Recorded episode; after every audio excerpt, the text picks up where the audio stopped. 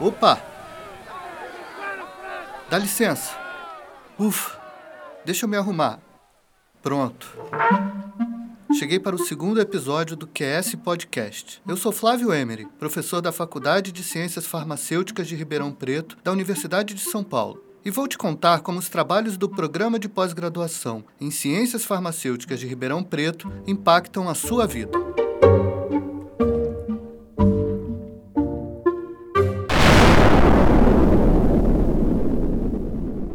Para a humanidade chegar até aqui, enfrentamos inundações, meteoros, frio glacial e grandes erupções vulcânicas. Essas ocorrências, isoladamente, claro, causaram o que os pesquisadores chamam de extinções em massa.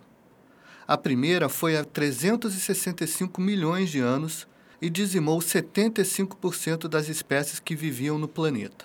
Bem que eu gostaria de dizer que a quinta grande extinção, que aconteceu há 66 milhões de anos, quando dinossauros foram eliminados por um asteroide que atingiu a Terra a 72 mil quilômetros por hora, abrindo uma cratera de 180 quilômetros de largura e 19 de profundidade em um lugar onde hoje fica o México, foi a última. Mas infelizmente isso não é verdade. Pesquisadores do mundo todo defendem que vivemos, neste momento, um período de extinção em massa. O sexto. Significa que eu e você somos testemunhas de uma mudança que impacta o planeta tanto quanto o asteroide que matou os dinossauros. Só que desta vez, você e eu somos os responsáveis. É a primeira vez na história do planeta que o meio ambiente sofre alterações importantes por causa da gente, e do que fazemos aqui na Terra. A superexploração dos recursos naturais causa uma reação em cadeia. Desmatamento, degradação de rios e mares, por exemplo. Isso tem a ver também com as nossas atividades cotidianas, as mais triviais, como deixar a água jorrar da torneira enquanto ensaboa a louça do almoço. A mudança climática é sentida diretamente por nós quando interfere nas estações do ano, nos ventos, marés, na incidência do sol, estiagem prolongada, tempestades, incêndios e por aí vai. Mas uma das consequências que nós ainda não sentimos totalmente na pele é a extinção de espécies, que está em curso. Mas a degradação ambiental e as mudanças climáticas têm a ver também com medicamentos que poderão salvar a vida de milhares de pessoas no futuro. E agora, no meu doutorado, eu trabalho em um projeto de metabolômica de micro-organismos marinhos. É, então, o que a gente faz é tentar investigar as substâncias químicas que são produzidas por bactérias que vivem no fundo do mar. E tem tudo a ver com o projeto de doutorado da Eduarda Moreiro, que eu vou chamar de Duda por uma questão de hábito. Ela é doutoranda na Faculdade de Ciências Farmacêuticas da USP de Ribeirão Preto, sob a orientação do professor Norberto Perporini Lopes. Então, o meu projeto ele é hum, um projeto de ciência básica, que a gente chama, que é a ciência que trabalha para entender o meio ambiente de uma forma geral, e no meu caso, mais especificamente, entender as bactérias marinhas e produzir conhecimento a gente precisa entender o ambiente para a gente poder preservar e para a gente saber a melhor forma de usar isso a nosso favor. O projeto da Duda é desenvolvido em colaboração com outros laboratórios de pesquisa, o de Farmacologia Marinha da USP de São Paulo e o de Farmacognosia da Universidade de Brasília. Essas mesmas bactérias que eu aqui tento entender uh, as substâncias químicas que elas produzem, nesses dois laboratórios que a gente tem colaboração, eles buscam é, ver se essas bactérias têm alguma atividade biológica. Então, no laboratório de São Paulo, eles fazem teste de atividade anticâncer, para falar de uma forma mais simples, e no laboratório de Brasília, eles fazem teste dessas bactérias é, de atividade inseticida contra o Aedes aegypti. O laboratório da USP de São Paulo é comandado por Letícia Costa Lotufo, que é professora do Departamento de Farmacologia do Instituto de Ciências Biomédicas da USP e membro da coordenação do programa Biota FAPESP, que tem o objetivo de explorar cientificamente a biodiversidade brasileira de forma sustentável. Você, na verdade, eu acho que vai se apaixonando pelo ambiente marinho em si, pela diversidade, por ver que aquilo que você achava que era tudo pedra, quando você levanta uma pedra, você tem ali uma diversidade de organismos incrível. Essa paixão levou Letícia a explorar o fundo do mar. E quando você coloca uma máscara e mergulha, muitas vezes você entra num jardim. Né? Então, isso, isso me, me, me, me seduziu. Quando a gente pega um produto natural, ele tem aí determinadas características, né? eu acho que o positivo e o negativo, o ônus e o bônus. A gente tem uma molécula que traz uma história muito grande de evolução. Ela, ela foi sintetizada, né, a natureza ela é muito sábia. Então, essas moléculas, elas estão ali sintetizadas com algum propósito. Né? Assim, elas, elas, a gente tem anos e anos de seleção em cima da, daquilo que a gente está vendo hoje em dia. Então, assim, de fato, as moléculas, os produtos naturais, que seriam esses metabólitos secundários, eles trazem características que facilitam, por exemplo, que eles liguem no DNA, que eles liguem em outra proteína, no enzima. E eu acho, assim, que a gente tem muito a aprender com isso. Então, de fato, ele traz características que promovem essa modulação dos processos biológicos, né? E às vezes a gente pode estar aí o, o, o Flávio que a gente nem sempre precisa usar o produto natural. A gente pode aprender com ele, simplificar e desenhar moléculas muito mais interessantes para a gente usar. É a equipe da Letícia que coleta o material encaminhado para Brasília, onde está o grupo de pesquisa da professora Laila Espíndola, e para Ribeirão Preto, onde está a Duda. E o primeiro passo é a gente fazer um extrato dessas bactérias. Então, a gente tem uma quantidade grande de bactéria e a gente mistura essas bactérias em um solvente. Um. É, solvente, não tem outra palavra para solvente. e aí, é, as substâncias produzidas pelas bactérias, elas vão passar para esse solvente e elas vão ficar solubilizadas nesse solvente. Então, a gente forma como se fosse um suco de substâncias produzidas pelas bactérias. E é esse material que é enviado aqui para Ribeirão Preto, da mesma forma que ele é enviado para Brasília para fazer os testes de atividade, uh, sob coordenação da professora Laila Espíndola, e também em São Paulo, né? É, então a gente testa os mesmos extratos nos três laboratórios. Nesse suco tem muita coisa. Quando chega para a Duda no laboratório, ela aplica uma técnica para separar as substâncias que compõem o suco e ainda estuda cada uma delas. O trabalho da Duda é o que a gente chama de ciência básica. É o primeiro passo da produção do conhecimento científico. Muito da pesquisa desenvolvida dentro das universidades tem o objetivo de entender, de conhecer, de responder algumas perguntas e criar novas e, e fazer isso continuar acontecendo e girando assim. Então, como como não tem um objetivo de lucro, as, as empresas, né, o setor privado não tem, não tem interesse em, em investir nessa pesquisa. E por isso que as universidades são tão importantes, porque quem faz a base para lá na frente alguém conseguir desenvolver um produto é quem está na universidade fazendo pesquisa básica. Quer dizer, o que a Duda faz no laboratório em Ribeirão Preto colabora com o processo de produção de conhecimento que no futuro pode ajudar ao desenvolvimento de um produto. Ou não. Saber que uma certa substância não é eficiente para solucionar determinada questão também é ciência e também protege as pessoas. Especialmente de outras pessoas que não entendem nada de medicamento, vacina, vírus. Hum.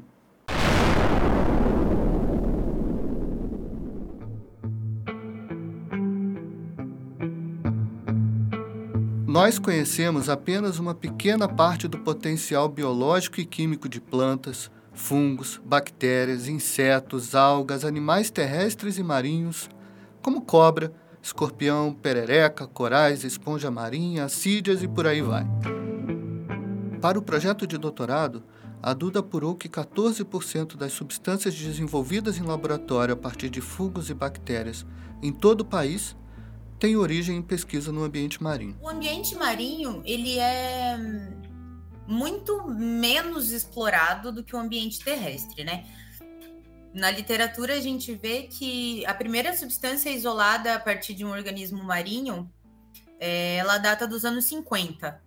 Então, é, é essa exploração é muito mais recente, até pela dificuldade de se acessar o ambiente marinho, né? Então, ele é um ambiente muito mais desconhecido do que o ambiente terrestre.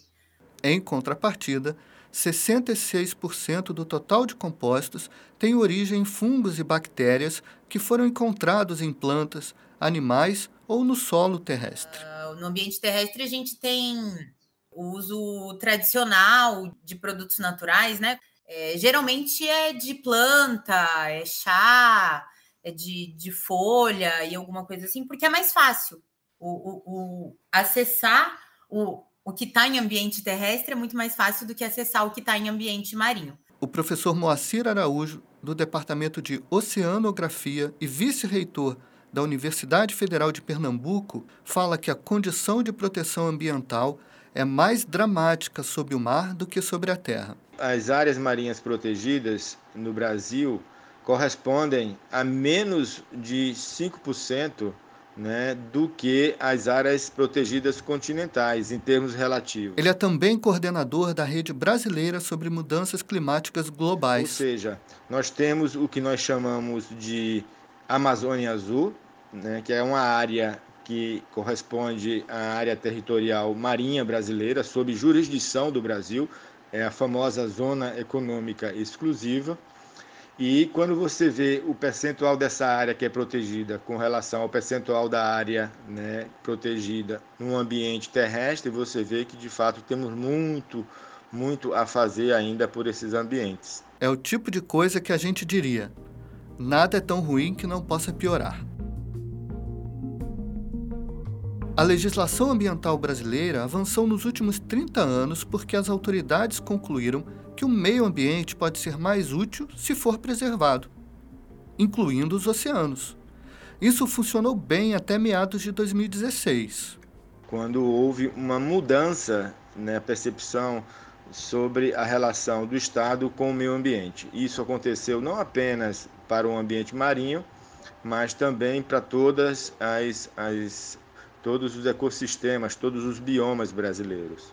Isso aconteceu porque houve uma negligência, eu diria, por parte do poder público, sobretudo federal, em flexibilizar algumas dessas leis que vinham atuando é, de forma decisiva para evitar a degradação ambiental marinha. E no tempo em que a proteção ambiental aumentou, a exploração tecnológica e científica dessas áreas seguiu pequena, tímida. A exploração do ambiente marinho, do ponto de vista científico e tecnológico, tem sido muito tímida, eu diria, no Brasil, né, nos últimos 30 anos. Nós não enxergamos o potencial que o, o oceano tem, né, as nossas águas da zona econômica exclusiva têm para a geração de riquezas. Por isso, nós estamos trabalhando muito agora né, no desenvolvimento é, da, da economia azul. É essa economia baseada na utilização dos recursos marinhos de forma sustentável. Isso já vem sendo feito por países desenvolvidos na União Europeia, o Canadá, uma parte dos Estados Unidos também, mas muito pouco tem sido feito no Brasil. A ideia é explorar e. Então, nada mais de ir lá no ambiente causar mais impacto do que o aquecimento global está causando, né? Já chega. No mar, podem estar respostas para a produção de tecnologia e substâncias que proporcionam saúde, bem-estar e longevidade para nós, eu e você. Na verdade, existe uma, uma indústria muito importante que se desenvolveu pouco no Brasil mas que tem um potencial enorme, que é a utilização da biodiversidade, né, de, da parte biológica é, dos ambientes, dos ecossistemas, na produção de tecnologias e na, no desenvolvimento de novos produtos. O Brasil é, ainda engatinha nessa área, né? E aí a gente tem um potencial enorme que está sendo destruído pela ação humana e que poderia sim gerar uma quantidade de recursos importantes para o Brasil. É, fármacos, enfim, é, de todas as espécies que você puder imaginar marinhas, você tem um potencial de você extrair fármacos, você tem o próprio serviço ecossistêmico, como por exemplo a captura de CO2, né? Você tem pelos oceanos, em particular na zona costeira, e você tem também os serviços ecossistêmicos que são ligados à própria existência de espécies como os recifes é, coralíneos, né, que nós é, destruímos de uma forma acelerada. Então, de fato, é uma perda enorme de oportunidade nós não olharmos para o Brasil, a zona econômica exclusiva brasileira, na forma que os países, que alguns países já o fazem. E isso tudo é baseado no desenvolvimento científico. Então, isso é outra vertente que também deve ser considerada. Ocorre que eu e você também fazemos parte de uma coisa que chamamos de sociedade que tem o mesmo potencial destrutivo do asteroide que matou os dinossauros.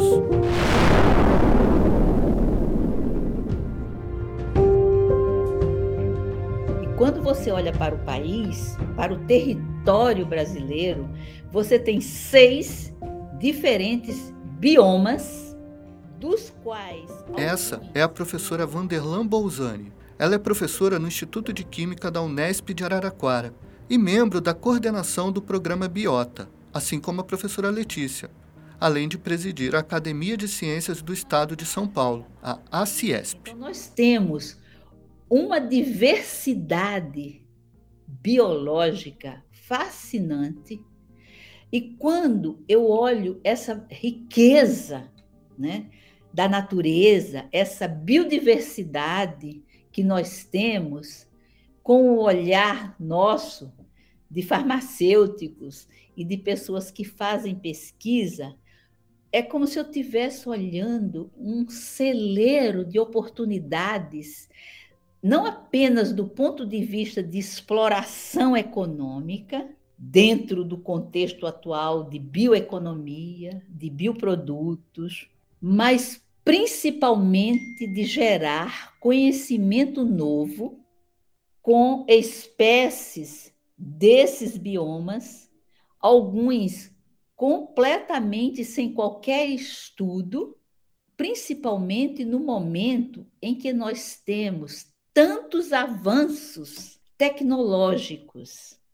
Porque trabalhar aqui. O interessante é que bactérias, fungos, plantas, tudo isso que chamamos de diversidade, não evoluiu ao longo de milhares de anos pensando no desenvolvimento humano. Somos nós que fazemos isso com eles, por exemplo, quando usamos bactérias e fungos para desenvolver antibióticos. Na natureza, bactérias e fungos usam suas substâncias para sobreviver. No laboratório, a gente trabalha com essas substâncias para matar outras bactérias, fungos, vírus, etc., que causam doenças nas pessoas. A natureza não produziu absolutamente nada farmacologicamente ativos. A natureza produz essa quantidade fascinante de modelos moleculares biologicamente ativos, que tem uma diferença enorme. Quem então pode ajudar a produzir algo farmacologicamente ativo é a Duda, cujo projeto é uma gota nesse oceano de oportunidades.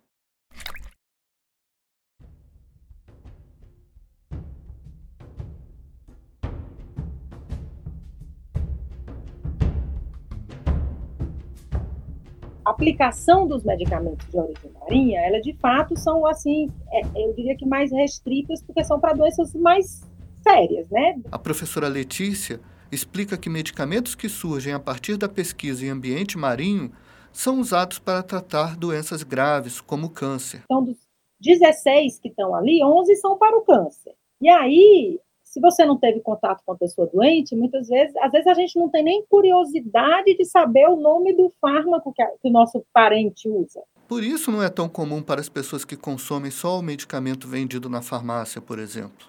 Mas a gente tem, por exemplo, o que eu acho maravilhoso da história dos produtos naturais marinhos é que tem um medicamento que é usado para tratar a leucemia, que chama citarabina, né, que é bastante utilizado, mas ele deu origem a uma classe de medicamentos. Então, os antimetabólicos, que a gente chama de antimetabólicos, né, que são aqueles que inibem a produção das bases nitrogenadas que fazem o DNA, eles surgiram do conhecimento das moléculas produzidas por esponja, né, que tinham um açúcar diferente do nosso, do, do, do tá nos ser vivos, e isso inaugurou uma classe inteira de medicamentos que podem ser utilizados para tratar o câncer ou como é, medicações imunossupressoras para quem tem alguma doença que precisa controlar o sistema imune. Existem ômegas 3 e 6 que também têm origem marinha, e acho que muita gente já ouviu falar sobre isso.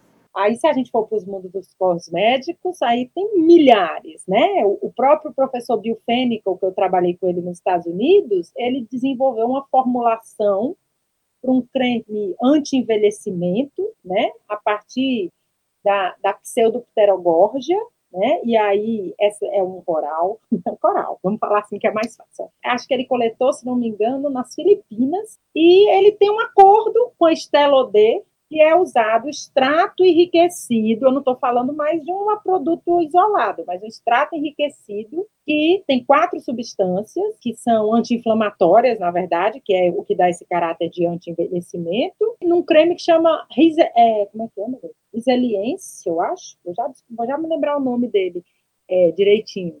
Mas isso, o Bill ganhou muitos milhões de dólares para a UCSD com o desenvolvimento desse, desse é, produto. Então, assim, tem muita coisa. Você tem linhas do, por exemplo, do Mar Morto, você tem linhas de cosméticos dos mais variados possíveis, né? Assim, eu não sei, é, é porque eu não gosto de falar só do câncer, porque é, é, o tipo do medicamento que, de preferência, a gente nunca vai querer usar. Os experimentos da Duda são usados em pesquisas que buscam soluções para dois problemas graves: um tipo de câncer e o controle do Aedes aegypti. A dengue, a zika, que são as ah, arboviroses, né? é, exatamente, as arboviroses que são transmitidas pelo Aedes aegypti, então a gente precisa controlar isso. E o câncer, que é uma doença que, que atinge grande parte da população mundial. Para controlar o Aedes aegypti, os pesquisadores buscam um inseticida que mate a larva sem fazer mal para as pessoas. Olha que incrível! No mesmo conjunto de substâncias, podem existir características que deem conta de situações tão distintas quanto essas. Eu acho fascinante, como diria a professora Vanderlan. A exploração do meio e a atração pela biodiversidade brasileira não é nova. Pedro Álvares Cabral, quando chegou aqui em 1500, viu três coisas: índios, papagaios e pau-brasil. Quando os portugueses aqui chegaram, eles não vieram perdidos, não. Já tinha os primeiros exploradores que sabiam que aqui existia uma riqueza enorme. E Cesalpine Equinácea, que deu o nome de pau-brasil, eles tinham necessidade enorme do pigmento que é essa planta, não sei se vocês conhecem, é uma árvore linda, com a casca grossa, quando abre tem um pigmento vermelho, que aquilo lá era um ouro para Portugal que devia à colônia inglesa, porque naquela época pigmento vermelho era tinta para colorir os reis, as coisas de reis e rainhas, né? Você sabe.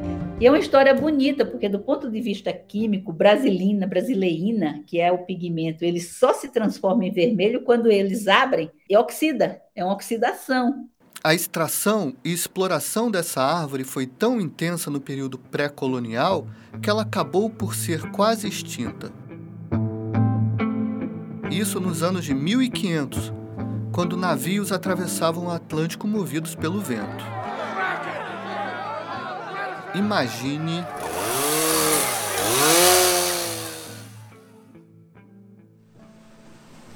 Bom, vamos voltar ao fundo do mar. O desafio da Letícia é explorar e preservar. Além de coletar as bactérias associadas a esses invertebrados, né, e, e, as acídeas, a gente, né, as acídeas são invertebrados também, que elas não têm coluna vertebral, mas a, a, todos esses animais, a gente usa as bactérias do sedimento, da areia. Então, a gente vai na praia, a gente coleta um punhado de areia e isola as bactérias. E aí, é nosso, nosso impacto, pelo menos na praia, né, no ambiente, é muito pouco.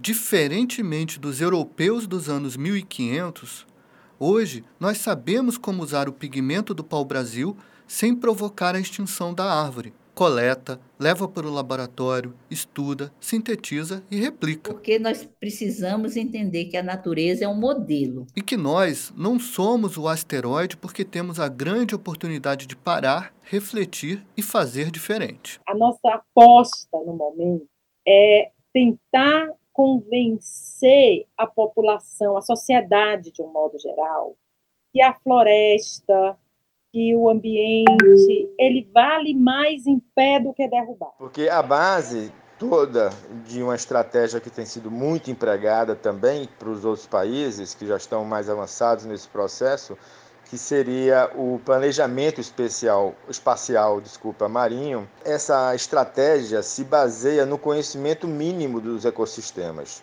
marinhos, né? dos biomas, né? E isso ainda não temos. É por isso que nós temos uma dificuldade de melhor planejar a utilização de nosso espaço marinho. E isso é uma limitação, na verdade, né? Então, assim, nesse momento em que existem cortes importantes associados a ciência e a tecnologia no Brasil, eu acho que nós precisamos avançar no sentido de reverter essa situação. Nós vínhamos bem, eu diria, e reforço isso. Inclusive, nós temos é, projetos sobre planejamento espacial marinho importantes com a União Europeia e que, de certa forma, foram desacelerados pela falta de investimento é, pelo lado brasileiro. Tá? Então, esse é um, um fator limitante. Né? Nós precisamos absolutamente é, avançar com o conhecimento daquilo que temos, porque nós não podemos gerenciar nada que não conhecemos. É estudar para entender, é entender para valorizar e é valorizar para conservar. Eu acho que ciência é curiosidade para mim. Eu acho que é sempre querer saber mais muitas vezes ciência fica mais confuso do que entender. é, é, é, criar mais perguntas do que respostas, assim, mas eu acho que, que a cada passo que a gente dá, a gente vê um, um mundo de possibilidades. Eu acho que isso é muito bonito. Isso é muito bonito. Esse é um espaço de divulgação científica que valoriza o trabalho dos alunos de pós-graduação eles são, com toda certeza, as futuras lideranças científicas do Brasil.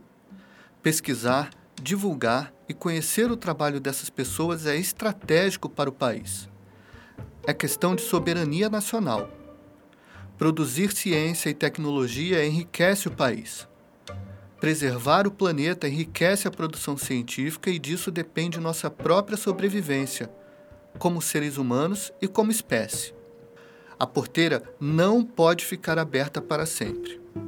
Política ambiental também nos diz respeito.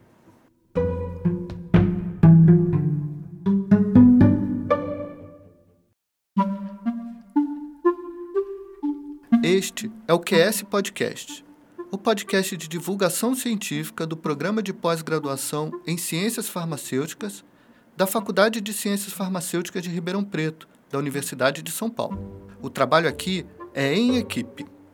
Os pós-graduandos Eduarda Moreira, Lincoln Marques, Sara Campanharo e Vinícius Detone fizeram as entrevistas, trabalharam na pesquisa, no material de divulgação e na revisão deste episódio, que tem roteiro, direção e edição da jornalista Daniela Antunes, da Texto e Companhia Comunicação. Eu sou Flávio Emery, apresento o QS Podcast representando essa equipe e o programa de pós-graduação. e adianto que ainda tem bastante coisa boa para você conhecer. Siga, favorite ou assine o canal no seu tocador predileto para ser notificado sempre que tiver um episódio novo. Conta pra gente o que você achou no Instagram, estamos no qs.podcast. A trilha é da Blue Dot Sessions, os sons do Free Sound e da biblioteca de áudios do YouTube. E o episódio foi gravado no estúdio do Instituto de Música de Ribeirão Preto. Compartilhe esse episódio em quantidade suficiente para que o nosso conteúdo chegue a cada vez mais pessoas.